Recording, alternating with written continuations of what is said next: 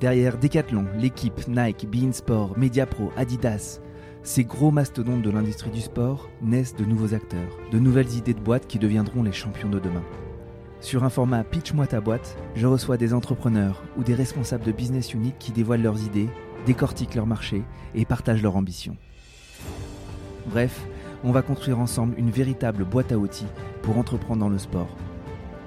Bienvenue dans la Ligue des futurs champions, un nouveau format de Dream Team Podcast. Je suis Pierre Moreau et j'espère que cet épisode vous plaira.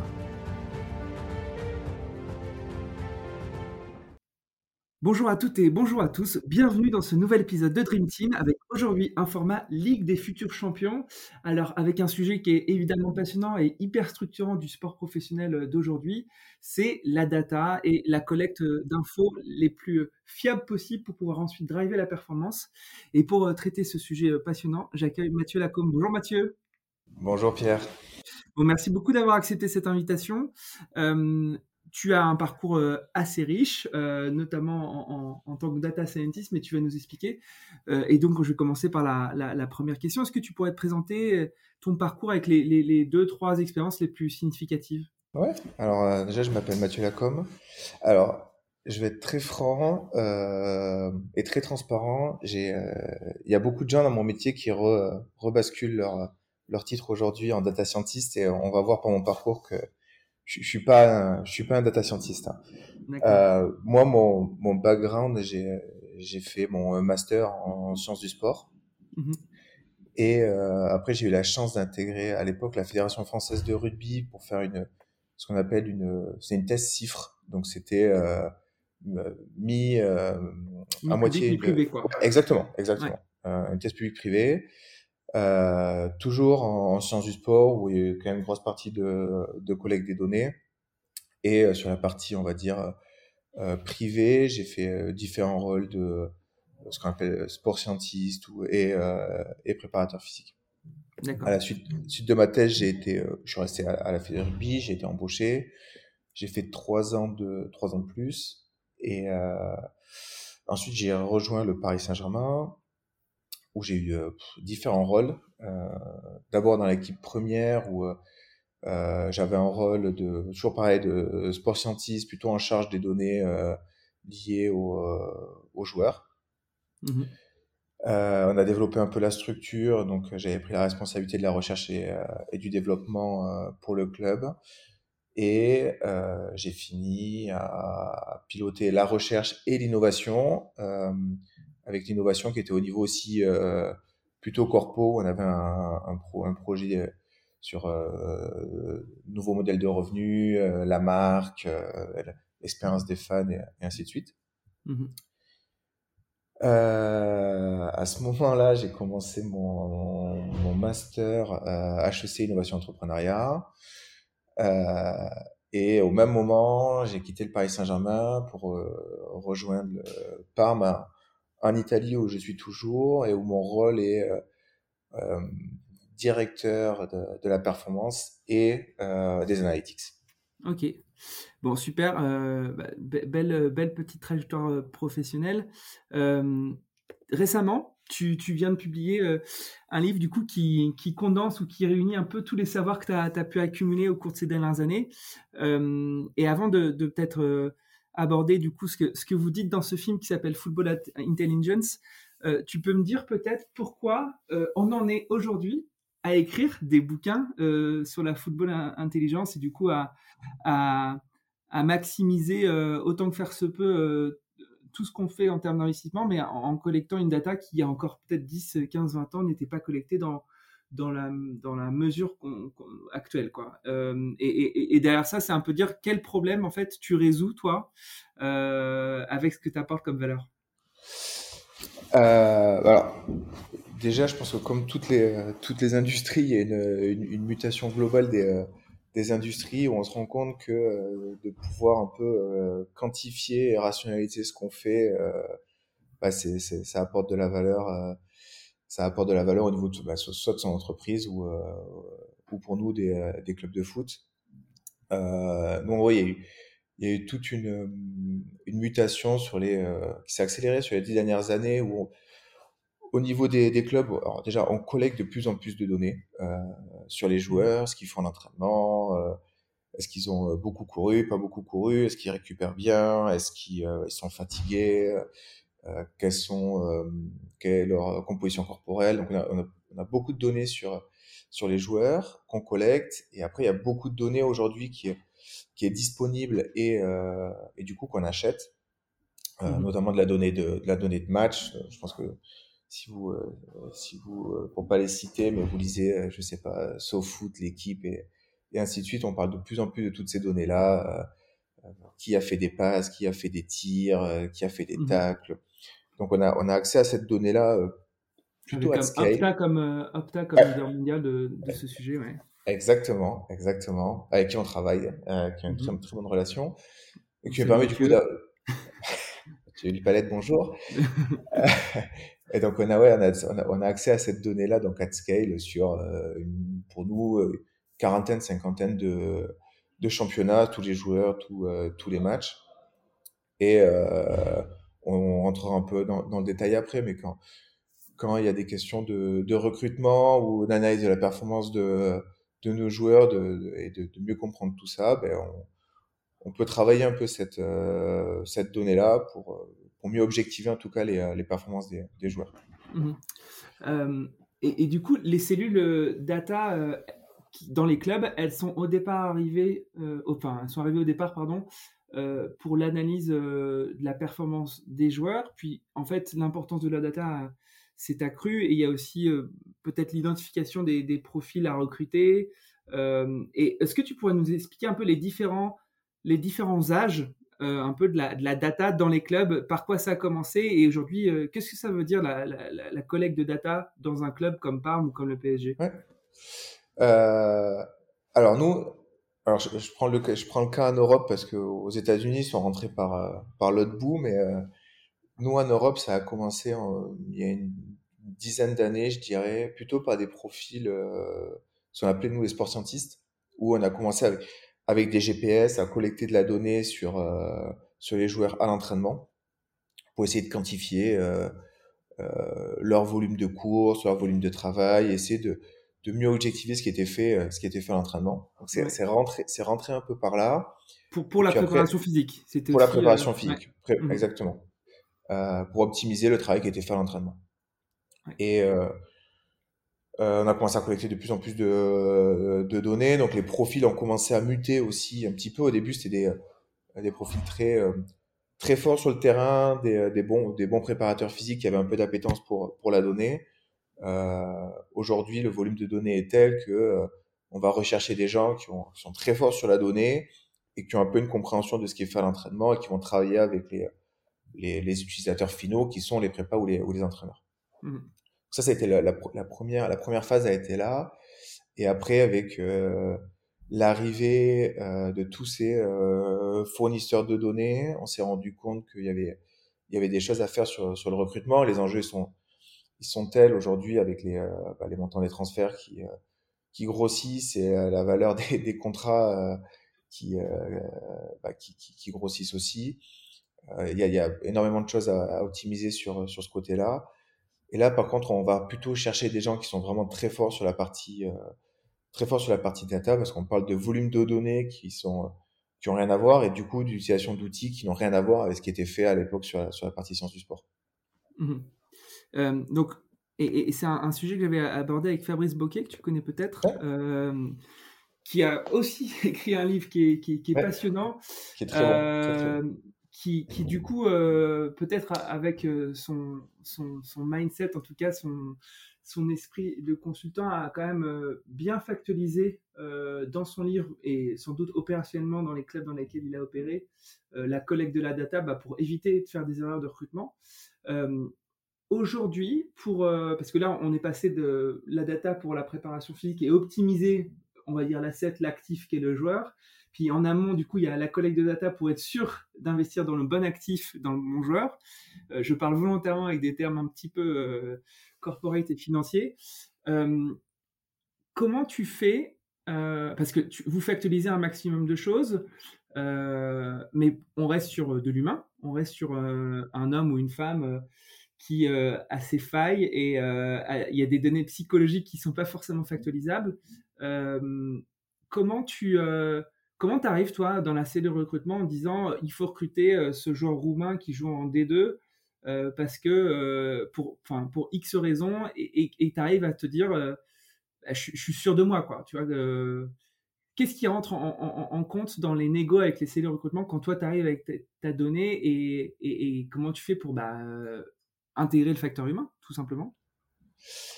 Euh, alors déjà, c'est une excellente question, mais il y a deux choses qui me plaisent dans ce que tu, euh, ce que tu dis. La première, c'est que tu as commencé à utiliser des termes euh, bah, très, très business et nous, de plus en plus, on commence à essayer de réfléchir et, de se poser des questions comme si on était, comme si on était un fonds d'investissement qui gère, qui gère différents assets qu'il soit plus jeune. Hein, ça peut être euh, du, du seed avec beaucoup de risques, mais potentiellement un énorme, euh, un énorme ROI, ou euh, plutôt du, quand tu investis 200 millions sur, sur un AMR, c'est plutôt du private equity où tu dis, bon, j'ai potentiellement, j'ai j'ai moins de risques, mais j'ai plus de chances que, que ça délivre sur, sur le terrain. Donc, tu as vraiment une, une, gestion un peu comme ça qui, qui se fait de, de plus en plus. Alors, je, suis désolé, je te coupe parce que c'est hyper intéressant et, je vais te laisser dérouler ton fil. Je suis désolé, mais ça veut dire que toi, euh, donc tu as un petit peu différentes casquettes d'investisseurs selon aussi le montant d'investissement et selon le profil du joueur. Et du coup, tes interlocuteurs, euh, peut-être pour un jeune joueur euh, de 17 ans, ce n'est que la cellule de recrutement, mais si c'est un joueur avec un investissement de X dizaines de millions d'euros, est-ce que tu interagis avec la cellule marketing, avec la cellule, pour, pour, pour voir pour aligner toutes les planètes d'un club pour voir si l'investissement euh, est, valable. C'est un peu ça comme, comme ça fonctionne, alors, fonctionne pardon? Alors, à notre niveau, pas trop, parce que très honnêtement, le, à part si tu recrutes une, une super superstar qui peut avoir un impact, un impact marketing derrière, et ça vaut peut-être le coup d'avoir la discussion. Nous, à notre niveau, euh, pas trop. On reste beaucoup autour de euh, la finance, le scouting et, euh, mmh la direction technique. Euh, mais on essaie d'avoir cette réflexion-là, de se dire, euh, d'un côté, j'ai mes jeunes sur lesquels on, on peut parier, on peut se tromper, mais un jeune que tu as acheté montant 1, potentiellement il va être revendu pour un montant 10 dans 3 ou 4 ans, ou 20. donc si tu te dis, si j'en réussis un ou deux coups régulièrement, ben, euh, je peux avoir un modèle qui, euh, qui va être sustainable. Mmh pérenne. De, pérenne. de l'autre côté, quand les investissements, ils sont, quand on arrive sur des joueurs qui sont un peu plus vieux et dont la performance elle commence à, à, se stabiliser, on a des, des, analyses qui commencent à être un peu différentes de, de notre côté. Euh, on regarde plutôt la performance aujourd'hui et on se projette moins dans le, dans, euh, dans le futur. Et, euh, et, donc, ce qui nous intéresse, c'est d'avoir une valeur par, par point que le joueur va te, va te rapporter. Quoi. Mmh. tu, réfléchis moins sur le, sur le potentiel retour investissement à, long terme. Ok, très clair. Du coup, comme je t'avais coupé, je t'ai empêché de tirer ton fil et notamment une des, la question que je t'avais posée, c'était le facteur psychologique aussi, comment, comment tu l'intégrais? Est-ce, que j'allais dire, c'est que la, la, deuxième chose qui, intéresse, qui était intéressante dans ta, dans ta question, c'est qu'on a beaucoup, beaucoup d'investisseurs qui, euh, qui rentrent avec une, une vision très financière euh, du football. Mais on oublie que le, le, bah, le football, c'est un, un, sport de capitaux humains. Mmh. Et donc, tous ces aspects-là dont tu, dont tu parles, et notamment le facteur humain, il est, il est hyper important. Et, euh, et c'est, alors, nous, ce qu'on est, ce en quoi je crois, je, je, alors je me mets une balle dans le pied en disant ça, hein, mais euh, je ne crois pas qu'on puisse avoir des structures qui soient complètement data-driven demain, mmh. purement que sur la donnée. On peut pas parce que tu as des, as des facteurs humains qui sont, euh, qui sont à prendre en compte, soit dans ta conception d'équipe, euh, quels sont les types de leadership que tu vas potentiellement euh, chercher chez tes joueurs, quels sont les types de caractères, comment tu peux les, comment tu peux les, combiner. Et donc là-dessus, tu auras toujours aussi besoin de, bah, du scouting euh, traditionnel euh, qui euh, va aller faire tout ce travail-là. ça, c'est une chose.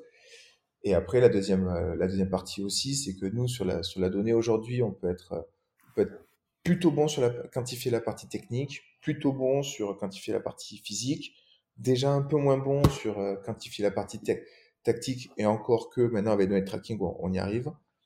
Mais, euh, mais après, tous ces aspects tactiques, psychologiques et euh, sur la gestion d'équipe, c'est très difficile à quantifier. Et c'est pour ça qu'on a besoin aussi d'une partie de scouting traditionnel où les gens ils vont sur le terrain, ils discutent avec les joueurs, ils discutent avec l'entourage, on essaie d'avoir des, des, informations pour à la fin avoir une prise de décision qui est vraiment euh, multidisciplinaire. Donc c'est euh, comme dans toutes les décisions euh, complexes, euh, je pense qu'on est obligé de se mettre autour de la table avec une vision très multidisciplinaire de, de la chose ouais. pour prendre les meilleures décisions possibles.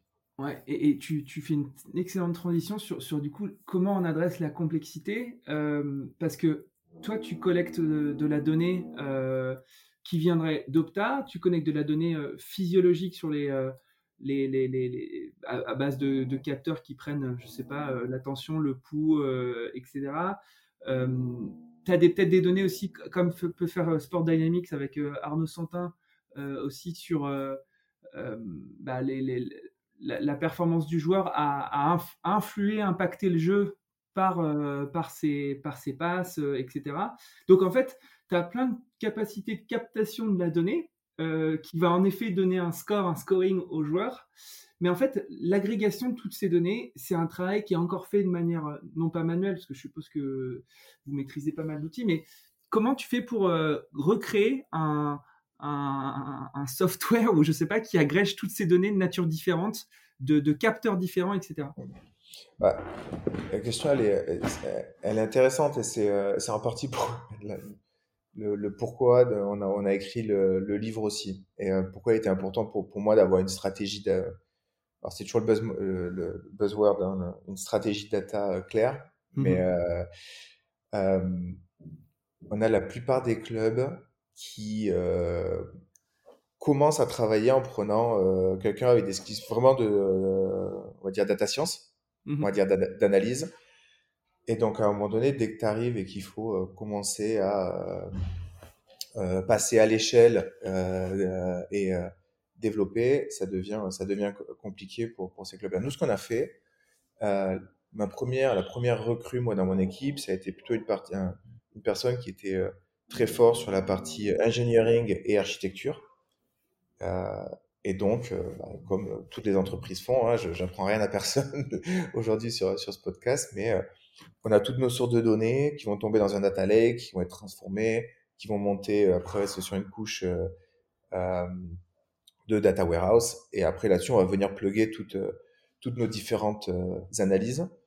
et donc, on ne construit pas un software qui, qui agrège tout ça, mais on construit plutôt des rapports et des, et des dashboards par, euh, par cas d'usage, euh, ce qui nous permet d'être, de répondre justement aux, euh, aux questions et aux challenges qui sont posés par nos différents interlocuteurs. interlocuteurs Un cas d'usage, c'est quoi?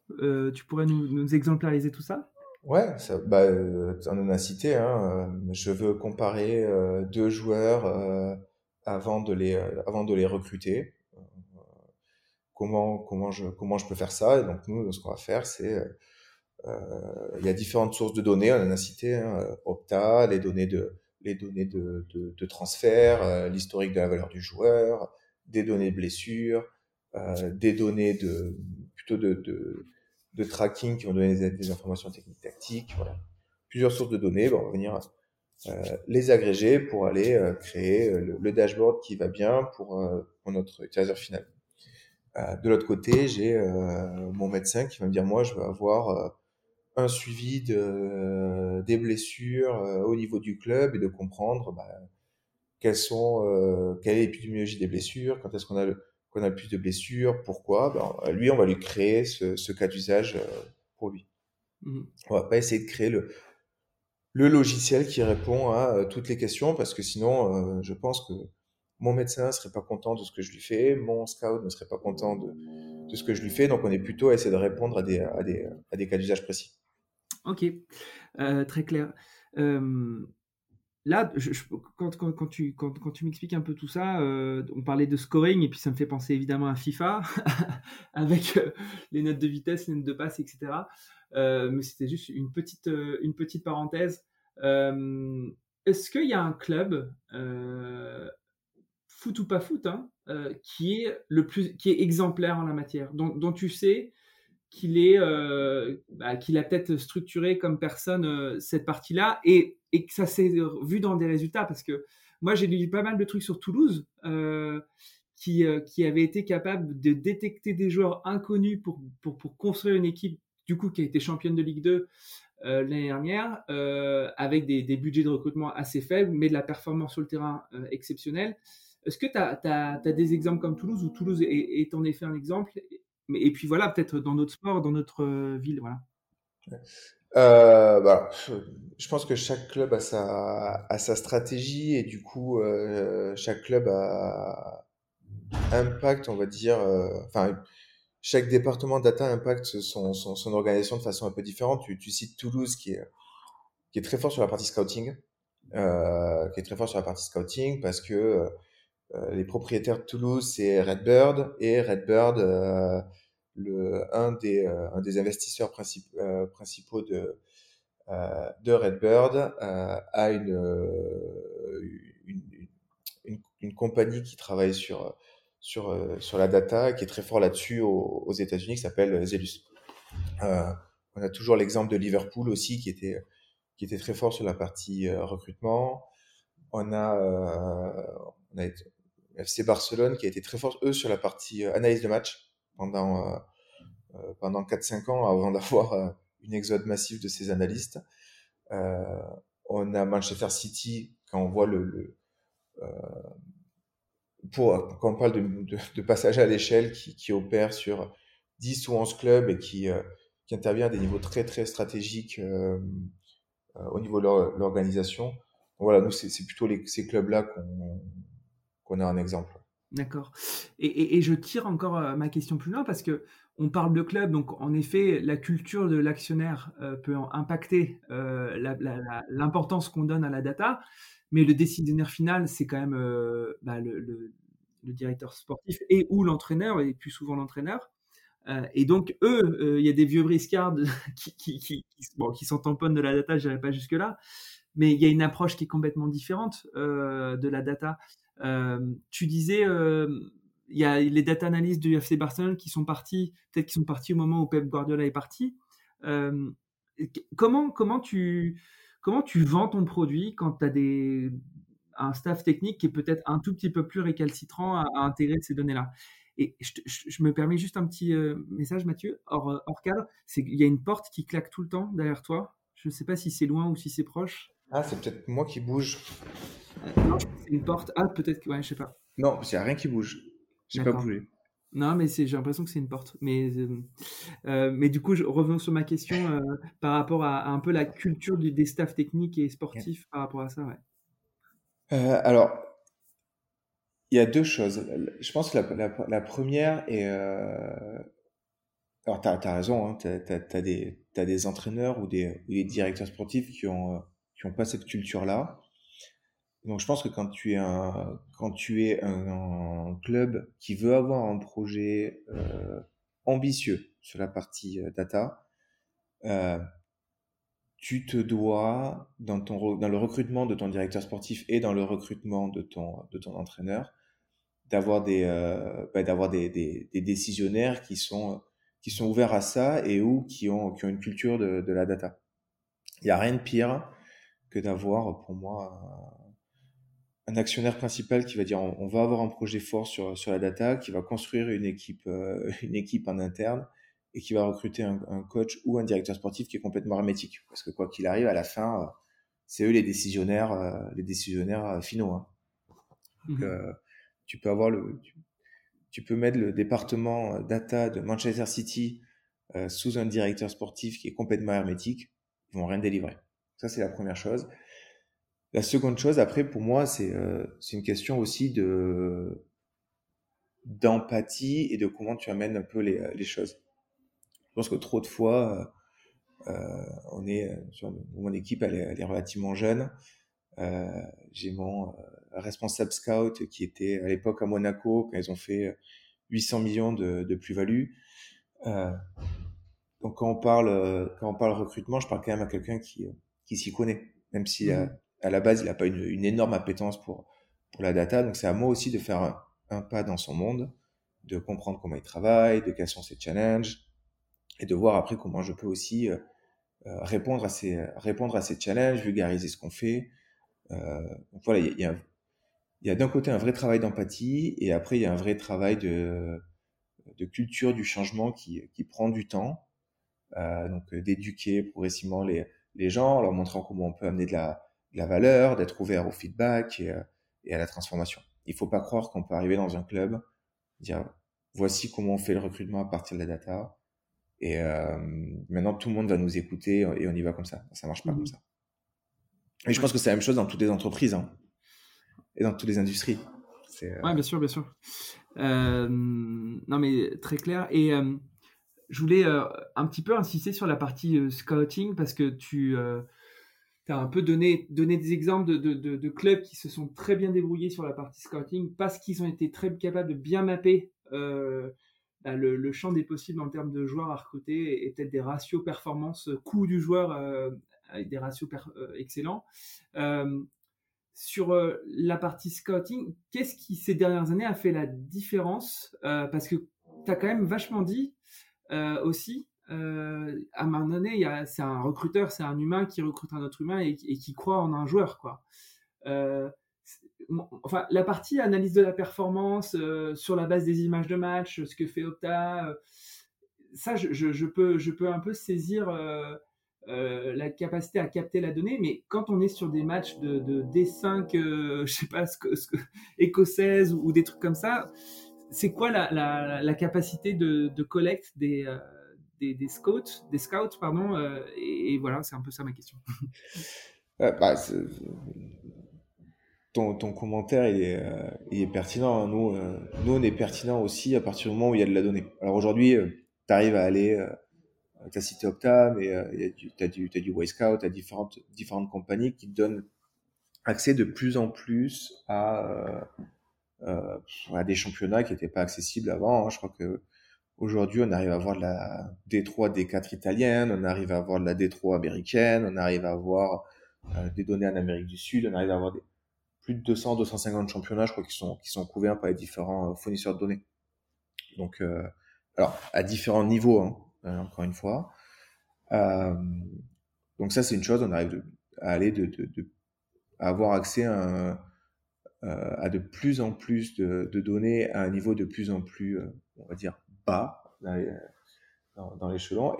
Et, après, encore une fois, c'est t'enlèveras pas le fait que euh, il faut que tu aies un réseau de scouts qui soit bien connecté, qui ont un bon réseau pour pouvoir récupérer des informations sur des joueurs qui sont euh, passés sous le radar pour pouvoir aller aussi des fois les voir. Moi, quand, on recrute euh, des joueurs de 15, 16 ans, j'ai pas, pas de données sur eux. Donc là-dessus, il faut que tu aies, tu aies un réseau qui soit, qui soit bien fait et c'est la force des, la force des scouts. Mmh Donc après, nous, on va venir à travailler. À partir du moment où il y a de la donnée, il y a deux façons de travailler. Première façon qui est euh, les scouts vont venir avec des listes de noms. Et euh, nous, on fait un peu ce qu'on appelle la, due diligence. Hein. Euh, ils vont m'amener 10 ou 15 noms de, de potentiels joueurs et nous, on va regarder les, on va regarder les données, données de performance, historique des blessures, historique du joueur et ainsi de suite. Et, du coup, on va venir shortlister ou ranker un peu ces, ces joueurs pour après pouvoir discuter avec les scouts et nous faire la, la, la vraie shortlist avec des joueurs avec lesquels on va rentrer en négociation.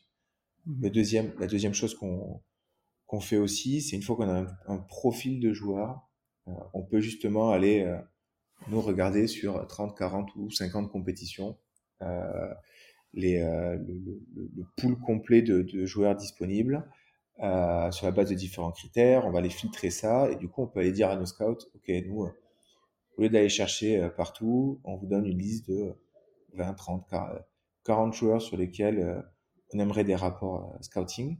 Mmh Et eux, au contraire, ils vont faire maintenant le, rapport, le, le, travail du scout traditionnel et revenir avec des informations et de là, on va refaire une, une shortlist.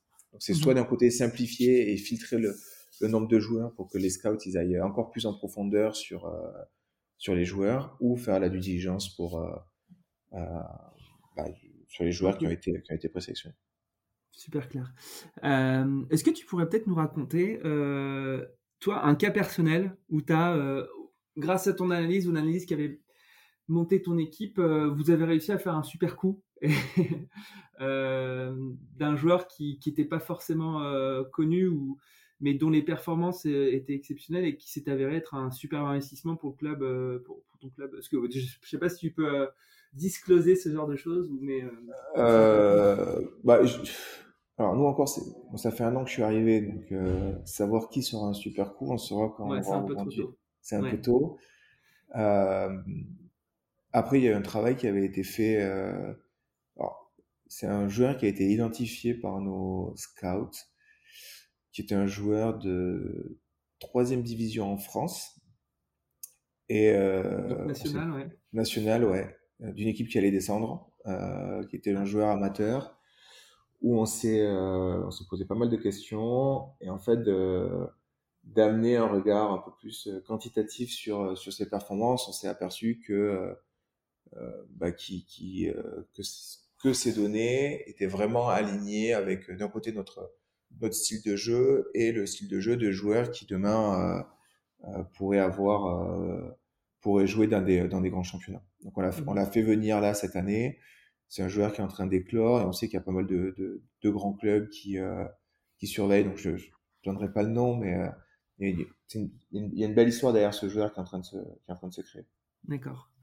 Euh, bon, et du coup, dans ces cas-là, euh, on, vient te remercier toi ou en fait, tu restes quand même euh, le mec dans son, dans son garage qui, qui, fournit juste des rapports et en fait, c'est le scout et, le staff technique qui va être félicité? Bah, Nous, on travaille, encore une fois, moi, j'ai j'ai pas d'ego j'ai pas besoin qu'on vienne me féliciter et euh, c'est un joueur qui a été identifié par les, par les, celui-ci pas. Typiquement, c'est un joueur qui a été identifié par les, par les scouts, qui a, qui a, été négocié par la finance. Donc, il y a, il y a toute une équipe qui a, qui a travaillé là-dessus. Je pense que euh, si demain il y a une plus-value, euh, ce sera l'équipe qui a travaillé sur ce, sur, euh, sur ce cas-là qui sera, qui sera félicité, mais on félicite pas, euh, on félicite pas une personne en particulier. Non, mais euh, après, on, pourrait se dire, euh, purée, les gars, ils ont, ils ont, ils ont pondu un rapport euh, qui nous a fait, qui nous a éclairé sur un joueur et c'était, ce rapport s'est avéré. ouais.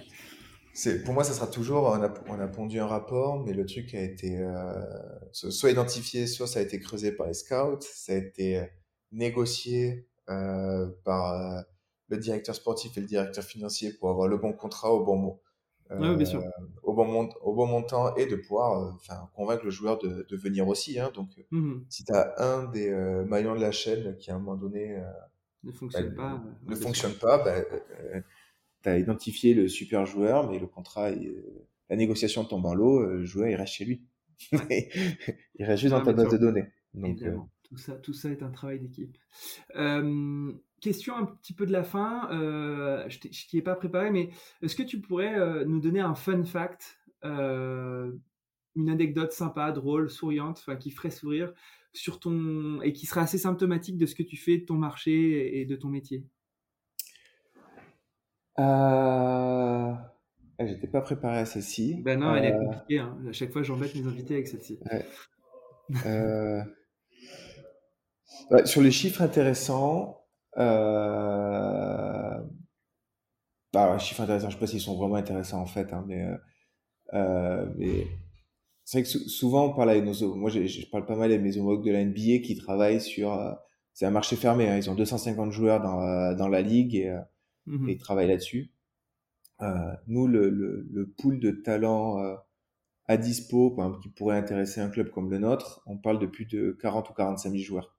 Mmh donc c'est juste pour... Et encore une fois, je parle pas des jeunes. Hein, donc, pour mapper un peu le, le à quel point le, le, marché est, euh, est, immense et devient de plus en plus compétitif. Euh, je pense que c'est le, le bon chiffre pour se rendre compte. Ouais.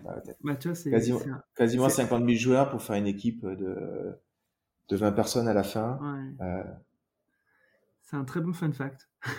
C'est pas super fun, mais c'est un super fact. c'est fact, voilà. Euh, mais c'est intéressant de, de, de, de, comparer en effet bah, la NBA et, le marché du football, euh, notamment en Europe. Enfin, toi, même ton marché, il n'est même pas qu'européen, il est mondial. Tu, ouais, ouais, c'est ça. Euh, bon, pour la NBA aussi, mais, mais bon, ils viennent sourcer surtout en NCAA, en J-League, etc. Exactement. Et une fois qu'ils ont été draftés, ils sont dans la, dans la ligue et tu en as plus que 250, donc... Ouais. Euh, une autre question un petit peu de la fin, c'est quoi toi ton, ton, ton, plan ou ton ambition à 5 ans professionnel Soit sur ton métier actuel, soit dans l'absolu euh, professionnellement? Euh, Alors c'est une bonne question. non, je... Alors c'est quelque chose, je suis intimement convaincu, donc... Et, et, je pense que Fabrice en parle très bien dans son, dans son livre à un moment donné avoir une stratégie, euh, enfin, de, pouvoir avoir développer la valeur d'un club, euh, ça demande, euh, alors c'est McKinsey qui, qui, le, présente bien, de ce qu'ils appellent strategic value creation. Donc, tu as besoin de, créer de la valeur sur, sur, sur tes joueurs et tu as trois façons de le faire. Donc, trading, développement des joueurs et, développer ton, ton académie. Mmh et en fait, je, je suis convaincu que euh, là où toutes les entreprises maintenant se dotent de euh, directeur de la stratégie, mmh euh, on a besoin d'avoir des, des postes dans le football qui vont être euh, directeurs de la stratégie football, qui vont être centrés sur ça, sur ce moyen terme, sur cette mmh gestion de projet et faire avancer ces, ces projets-là. quand le directeur sportif, malheureusement, parce que il a euh, le mercato, la gestion de l'équipe, il est beaucoup sur bah, quel est mon prochain cycle euh, de recrutement, quel est le prochain cycle de, l'équipe. On a besoin d'avoir des gens qui vont être un peu plus dans un temps à, moyen terme. Euh, donc voilà, si, si, je peux évoluer sur quelque chose comme ça, c'est quelque chose qui m'intéresserait. Comment on va gérer les process du club, projet process, les people, les gens, hein, mmh c'est un, métier de genre, et, et les technos. Voilà. Ok. Écoute, super.